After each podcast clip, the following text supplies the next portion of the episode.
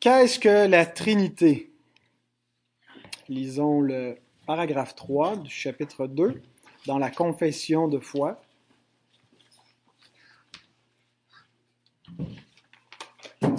Dans cet être divin et infini, il est trois subsistances, le Père, la parole ou le Fils et l'Esprit Saint, qui sont d'une seule substance, puissance et éternité. Chacun possède toute l'essence divine, et cependant l'essence n'est pas divisée. Le Père n'est engendré par personne, et il ne procède de personne. Le Fils est éternellement engendré du Père. L'Esprit Saint procède du Père et du Fils. Les trois sont infinis, sans commencement, mais sont un seul Dieu, qui ne doit pas être divisé selon la nature ou l'être, mais distingué selon les propriétés particulières qui se révèlent dans leurs relations personnelles mutuelles. La doctrine de la Trinité est le fondement de toute notre communion avec Dieu et de notre dépendance, source de réconfort en lui. Le paragraphe 2 nous montre les œuvres, pas les œuvres plutôt, mais les, relations externes que Dieu a. Les relations que Dieu a avec les êtres qui existent en dehors de lui-même avec la création, avec nous. Euh, le paragraphe 3 nous montre les relations internes de Dieu. Ad extra, ad intra. Ce qui est en dehors de Dieu, ce qui est à l'intérieur de Dieu. Donc, on arrive euh, dans ce, paragraphe, donc, où on voit que euh, Dieu, pour être en relation, pour être un être relationnel, n'a même pas besoin de la création. Dieu est un être personnel, est un être euh, donc de relation. Mais il n'a pas besoin de créer un être à l'extérieur de lui-même pour pouvoir être en communion, puisqu'il est une famille en lui-même. Et ça nous, ça vient renforcer encore plus l'idée de l'autosuffisance de Dieu. Hein, pour être un être relationnel, il n'a pas besoin d'autre chose que de lui-même. Il est autosuffisant euh, puisqu'il est dans ce conseil intertrinitaire, dans cette relation euh, qu'on vient de lire, qui vient d'être euh, décrite. Le paragraphe 3 aussi nous présente un trait complètement distinctif du théisme chrétien. On n'est pas les seuls, les chrétiens, à croire à l'existence d'un Dieu unique. Euh, un Dieu ou même qui est un Dieu personnel, un Dieu qui se révèle, un Dieu qui entre en relation avec l'homme. Les Juifs croient cela, les euh, musulmans croient cela. Euh, et, il y a probablement aussi d'autres formes de, théisme donc qui croit à l'existence d'un Dieu unique qui, qui existe. Par contre, il y a seulement les chrétiens qui peuvent confesser ce paragraphe 3. Le paragraphe 1 et le paragraphe 2 qu'on a vu dans les dernières semaines où, nous est présenté la personne de Dieu, euh, la théologie qui était dans ces, dans ces paragraphes pourrait jusqu'à un certain point être confessée par des non-chrétiens euh, qui croient en Dieu, qui croient en un Dieu. Euh, mais il y a seulement les chrétiens qui peuvent confesser ce que nous venons de lire, la doctrine de la Trinité. C'est là où notre confession de foi affirme quelque chose sur la personne, sur l'être de Dieu qui est vraiment unique au christianisme. Euh, à tel point que euh, pour être chrétien, il faut reconnaître cette doctrine de la Trinité. Euh, le langage dans, l'histoire de l'Église, que l'Église a utilisé pour décrire la Trinité, est un langage qui est très, très, très précis. Euh, des termes même qui sont techniques. Euh, et ça peut mettre les gens peut-être mal à l'aise la première fois qu'on lit un tel énoncé comme on vient de lire, ou qu'on lit les, les, premiers conciles de l'Église, concile de Nicée, euh, de Constantinople, d'Éphèse, où euh, la raison de ces conciles, c'était de se pencher sur la doctrine de Dieu parce qu'il y avait des groupes à l'intérieur de l'Église qui affirmaient des choses qui semblaient être contraires à ce que l'Église avait affirmé dans les premiers siècles. Et donc, l'Église a fait des conciles pour euh, clarifier des questions et, établir clairement euh, quelle était la croyance universelle de la foi chrétienne euh, à la lumière des Écritures et a rejeté certaines conceptions de Dieu et pour ça a employé un langage très précis. Euh, et donc des fois, les, premières fois moi-même quand je lisais ça, je me disais est-ce que ce dogme de la Trinité, c'est quelque chose qu'on voit dans la Bible ou est-ce que ça vient pas plutôt du catholicisme romain, de la, euh, des substrats de la philosophie grecque, ces mots-là, Trinité, où on parle de, ou sinon d'hypostase, c'est un mot on l'a pas lu ici, ou de subsistance, ou euh, de consubstantialité, des choses comme ça. C'est un, langage très technique qui peut dire c'est pas tout à fait euh, quelque chose qui semble refléter le langage biblique. Et c'était d'ailleurs un, un, des premiers débats lorsque euh, on a commencé à définir la doctrine de Dieu, la question du vocabulaire qui est utilisé, la terminologie. Les Ariens, les Ariens, c'est les disciples d'Arius, euh, qui était un, évêque au, 4e siècle, dans les années 300, euh, qui niait la pleine divinité de Jésus-Christ. Il, il, croyait que, Christ avait été créé. Et il reprochait aux chrétiens euh, et au camp qui s'opposait à lui, le camp d'Athanase, d'utiliser un langage non biblique. Il disait, euh, vous sortez de, de, la Bible, vous employez des mots que la Bible n'utilise pas, hypostase, trinité, c'est pas un langage biblique, et reprochait donc à ces gens-là d'employer de, euh, un vocabulaire qui, qui n'était pas biblique.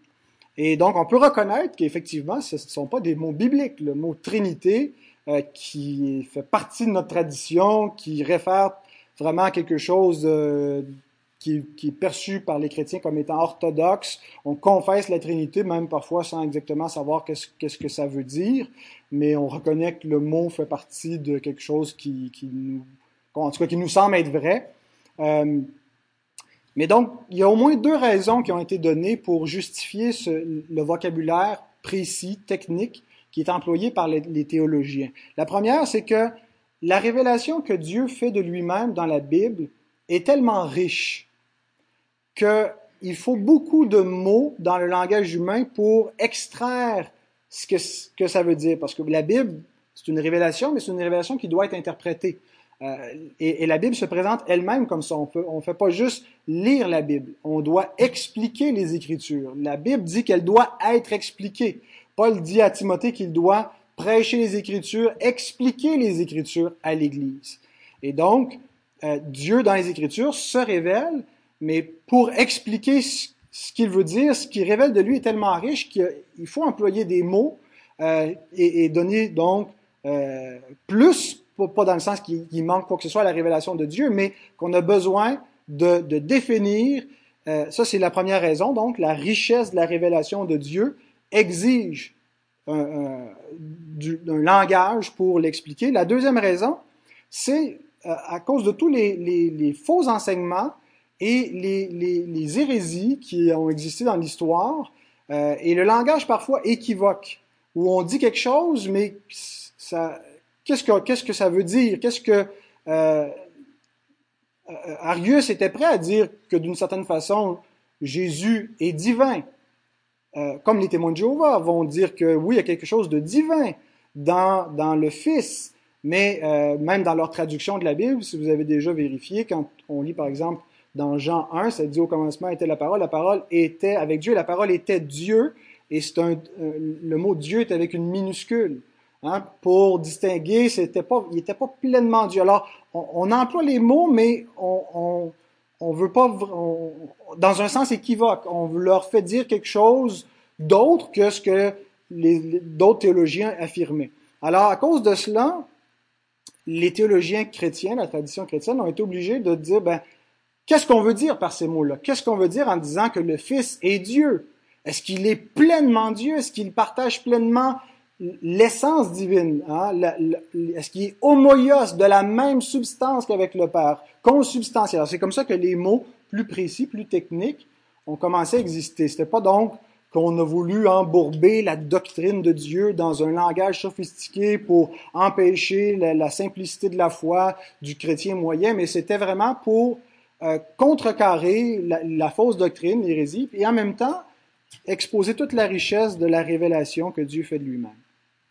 Et je crois que lorsqu'on considère les données de la Bible, les données de la parole de Dieu concernant Dieu lui-même, ce que Dieu dit de lui, ce qui nous est dit concernant le Père, le Fils, le Saint-Esprit, ce qui nous est dit concernant l'unité de Dieu, euh, on, ne peut pas faire autrement lorsqu'on considère tout cela objectivement que de, convenir que les grandes confessions, les credos, euh, le, concile de Nicée, le symbole des apôtres, et c'est sur quoi est, fondée notre, confession de foi, qui reprend cette orthodoxie chrétienne, eh bien, reflète exactement ce que la Bible enseigne.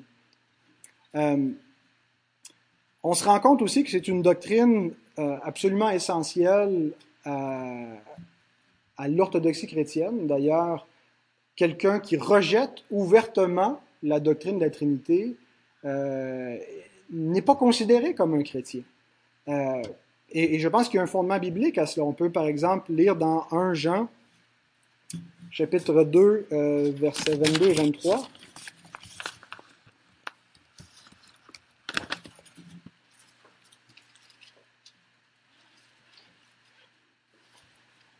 Qui est menteur, sinon celui qui nie que Jésus est le Christ? Celui-là est l'Antéchrist qui nie le Père et le Fils. Quiconque nie le Fils n'a pas non plus le Père. Quiconque confesse le Fils a aussi le Père. Alors Jean nous dit qu'une fausse doctrine du Christ, une doctrine qui nie d'un côté l'humanité du Christ ou sa divinité, nous donne un faux Christ. Et si on n'a pas le Christ, on n'a pas le Père non plus. Euh, et donc, pourquoi est-ce que la doctrine de la, Trinité est, absolument essentielle? On va le voir parce que c'est la base de notre communion avec Dieu. C'est ce qu'on a lu dans notre confession de foi, que notre accès au Père euh, par le Fils, tout ça nécessite qu'on ne nie pas la, doctrine biblique de la Trinité. Ça ne veut pas dire qu'il faut absolument maîtriser la Trinité pour être en communion avec Dieu. Il y a des enfants de Dieu dans l'histoire de la rédemption qui n'ont pas pleinement compris la doctrine de la Trinité, surtout que avant, avant l'incarnation du Fils de Dieu, elle n'était pas révélée aussi clairement, elle était plutôt embryonnaire. Mais il y a une différence entre ne pas maîtriser pleinement une doctrine et la nier ouvertement, catégoriquement. Quelqu'un qui ne comprend pas exactement euh, et qui encore aujourd'hui pourrait, pourrait ne pas être capable de bien articuler la doctrine de la Trinité, il pourrait l'articuler un peu faussement, euh, c'est différent que quelqu'un qui comprend c'est quoi les enjeux et qui nie spécifiquement certains aspects qui, là, compromettent sérieusement son salut parce que il a un faux Dieu. Et la Bible nous dit qu'il y aura des faux Christ. Et, les faux Christ, ce sont des fausses doctrines sur le Christ, pas seulement des personnes qui, viennent dans l'histoire et qui prétendent être le Christ, mais Jésus, Paul dit, si quelqu'un vient à vous, il vous annonce un autre Jésus que celui que nous vous avons annoncé. Donc il y avait déjà autant les apôtres, des, prédications qui parlaient d'un certain Jésus historique, mais qui ne correspondaient pas au Jésus de la foi des apôtres. Et donc, euh, ça, compromet sérieusement le salut, puisque c'est un faux Jésus. Et croire dans un faux Jésus, bien, c'est ne pas croire dans le vrai Jésus. C'est pour ça qu'on ne reconnaît pas euh, certaines approches qui ont Jésus, un Jésus quelque part dans leur croyance, comme chez les témoins de Jéhovah ou comme chez les Mormons, euh, comme chez les musulmans, euh, qui le voient comme un prophète. Et, et, c'est pas suffisant de, de, reconnaître quelque part son existence, de reconnaître euh, sa messianité, de reconnaître. Il y a des juifs messianiques qui croient que Jésus est le Messie, mais si on leur demande qu'est-ce que ça veut dire qu'il est le Messie, ils ne croient pas qu'il est Dieu, ils ne croient pas à la Trinité. Alors donc, ils n'ont pas ce salut. Alors, il y a essentiellement deux éléments pour bien comprendre le, dogme, la doctrine de la Trinité. Le premier, c'est que Dieu est un, et le deuxième, c'est que Dieu est trois.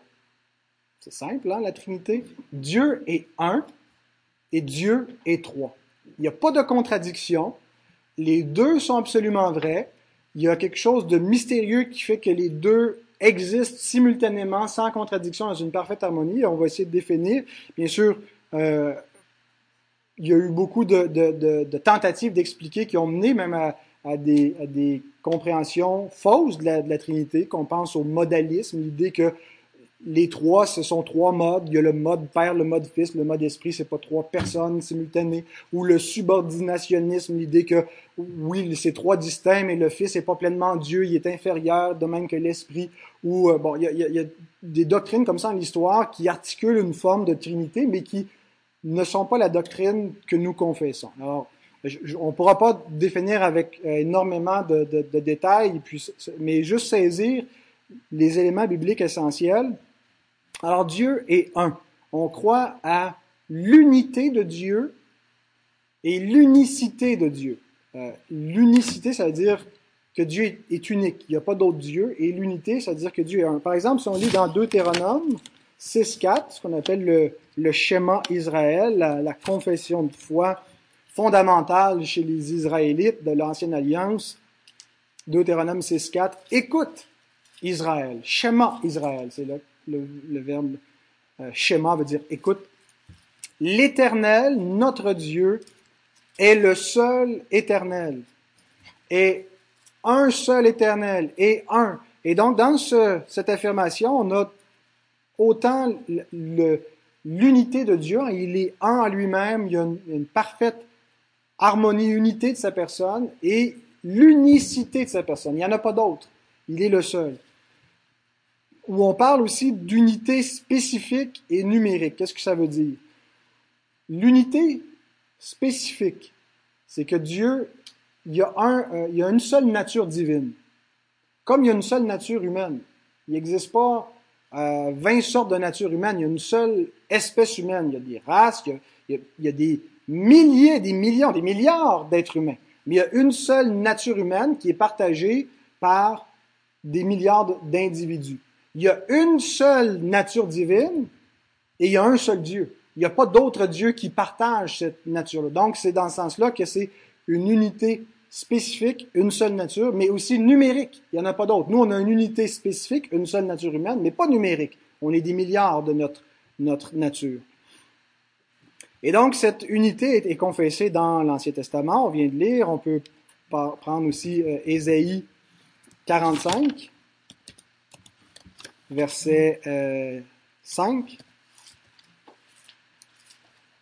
Je suis l'Éternel, et il n'y en a point d'autre. Hors moi, il n'y a point de Dieu. L'unicité de Dieu, il n'y a pas d'autre Dieu, il y a une seule essence divine, elle n'est pas divisée en trois dieux, il y a un seul Dieu. Peu importe ce qu'on comprend de la Trinité, on ne doit pas comprendre un tritéisme. On ne doit pas croire qu'il y a trois dieux. Euh, le Père, le Fils et cet esprit. Il y a un seul Dieu. Et ce Dieu est trois personnes. Les trois personnes partagent cette pleine essence divine. Il y a une distinction, mais il n'y a pas de séparation de l'être divin. Euh, dans le Nouveau Testament également, euh, tournez dans 1 Timothée, chapitre 2. Il y, aurait beaucoup, beaucoup, beaucoup de passages. J'en ai sélectionné seulement quelques-uns, mais euh, les passages sont légion dans toute la Bible qui parlent de l'unité de Dieu. 1 Timothée 2.5. Car il y a un seul Dieu et aussi un seul médiateur entre Dieu et les hommes. Les apôtres, et c'est Jacques qui nous dit que cette doctrine est tellement évidente que même les démons ne la nient pas. Hein? Jacques 2.19, tu crois qu'il y a un seul Dieu, tu crois que Dieu est un, tu fais bien. Les démons aussi le croient et ils tremblent. Ils tremblent devant ce Dieu. Euh, en même temps, la Bible affirme une pluralité en Dieu. Il y a beaucoup d'éléments dans l'Ancien Testament où on voit déjà un pluriel en Dieu. Pas une pluralité de Dieu, mais en Dieu, il y a, il y a un pluriel. On voit les nous à la création, faisons l'homme à notre image. On voit la parole, l'esprit, euh, parfois qui sont distincts, l'Éternel qui parle et qui, qui, semble distinguer sa parole et son esprit par moment. Et donc, il y a quelque chose déjà qui est embryonnaire. Euh, il annonce celui qui va venir, mais celui qui va venir, c'est l'Éternel. En même temps, c'est le Fils. Alors, tout est là, mais tout devient clair à l'incarnation de Dieu. Parce que là, Dieu vient dans le monde. Il est celui qui révèle l'essence divine et qui est l'image du Père et il s'incarne. Et donc, c'est vraiment avec le Nouveau Testament où on voit la, pleine révélation de, de la pluralité qui est en Dieu.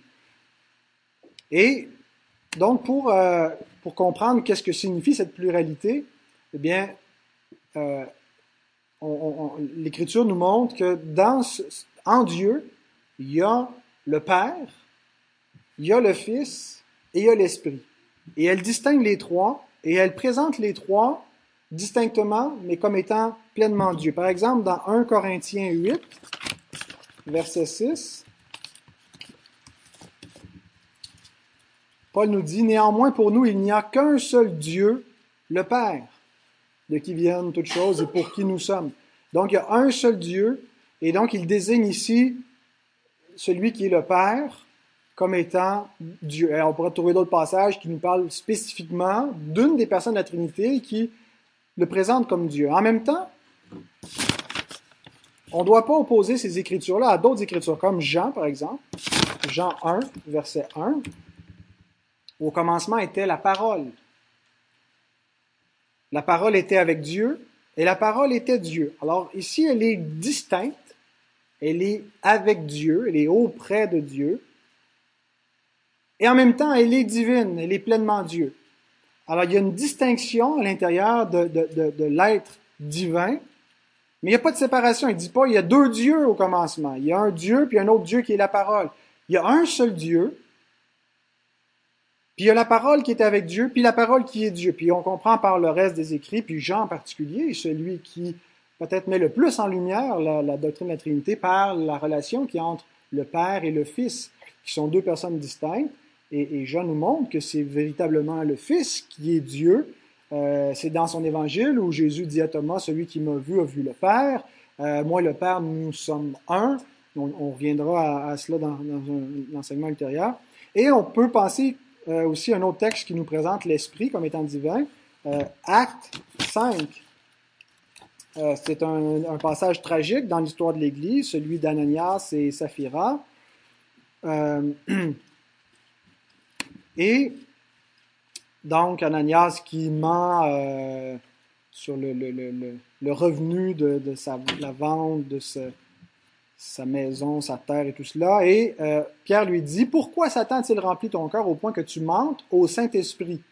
Puis juste un peu plus loin, verset 4, il dit, ce n'est pas des hommes que tu as menti, mais à Dieu. Donc, on pourrait prendre encore une pléthore de passages où distinctement le Père est affirmé comme Dieu, le Fils est affirmé comme Dieu, l'Esprit est affirmé comme Dieu. Ils ne sont pas trois dieux parce qu'ils sont présentés dans l'Écriture comme existant simultanément. Pas comme trois modes, pas comme il y a eu le mode du Père dans l'Ancien Testament pendant le temps de l'incarnation sur terre, c'est le temps du Fils, puis là on est dans l'ère de l'Esprit parce que le Fils est parti, puis ça c'est une hérésie. La Bible nous montre que les trois existent de toute éternité simultanément. On les voit souvent, les trois ensemble, simultanément, distinctement, au baptême de Christ, dans Matthieu 3, où le Fils est présent, euh, une voix se fait entendre du ciel qui désigne celui-ci est mon Fils bien-aimé à qui j'ai mis toute mon affection, et l'Esprit qui descend sous la forme d'une colombe. Euh, on le voit dans l'enseignement du Seigneur lui-même, dans Jean 14, verset 16, où il fait une promesse importante à ses disciples.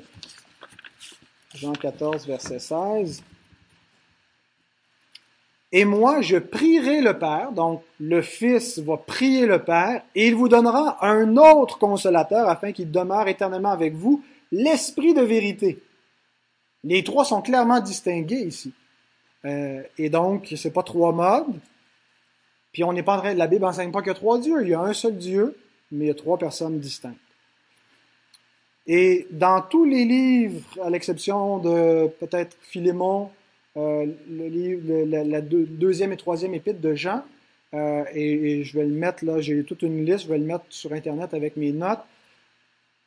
Il y a, euh, j'en ai, ai seulement ressorti un seul exemple pour tous les livres du Nouveau Testament, des passages où les trois sont présentés, où la Trinité, là, où des fois c'est des formules trinitaires, le Père, le Fils, le Saint-Esprit, des fois c'est pas dans cet ordre-là, mais les trois sont, sont présentés, sont distincts. Alors c'est vraiment quelque chose qui est, qui n'a pas été là, euh, qui, est très abondant, très présent, surabondant dans les pages des Écritures. Alors, euh, pour nier cette doctrine, pour prétendre que c'est une imagination euh, qui vient de la philosophie grecque, puis c'est du rationalisme chrétien, eh bien, euh, on a un gros problème pour expliquer des données bibliques tellement abondantes.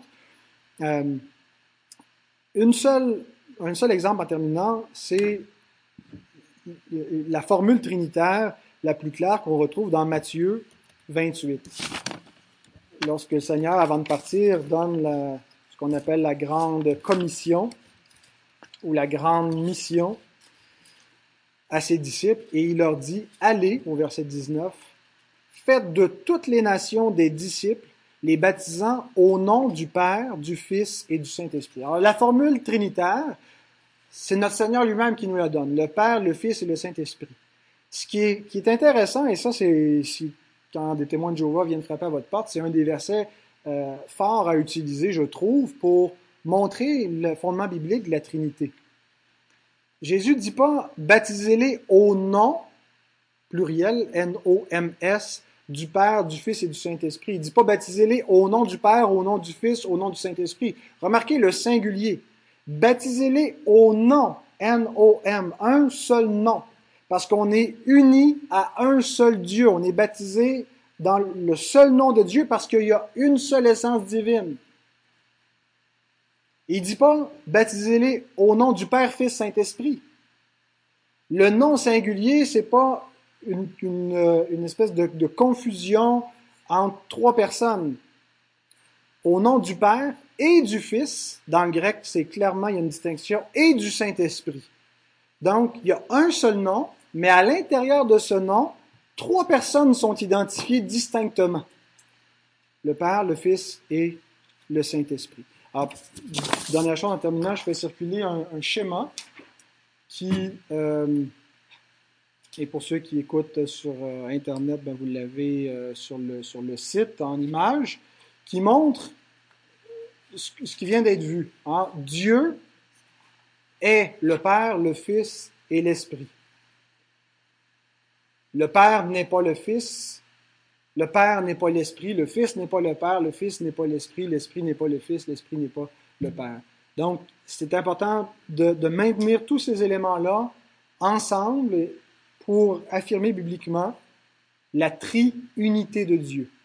Dieu est trois et Dieu est un. Triunité, la Trinité, donc, de notre Dieu.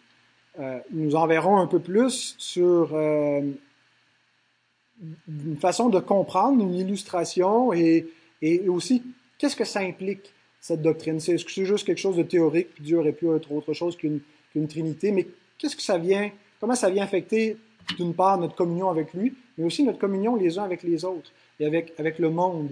Euh, et, et c'est une doctrine qui est, qui est très, très, très fondamentale, parfois tellement fondamentale qu'on ne voit pas son utilité. Hein, c'est comme euh, le, sous-sol d'une maison, on ne le voit pas, il est comme caché, euh, mais c'est ce qui tient tout. Euh, eh bien, cette doctrine-là, c'est ce qui, c'est l'essence de Dieu et c'est ce qui tient tout donc de l'édifice de notre foi.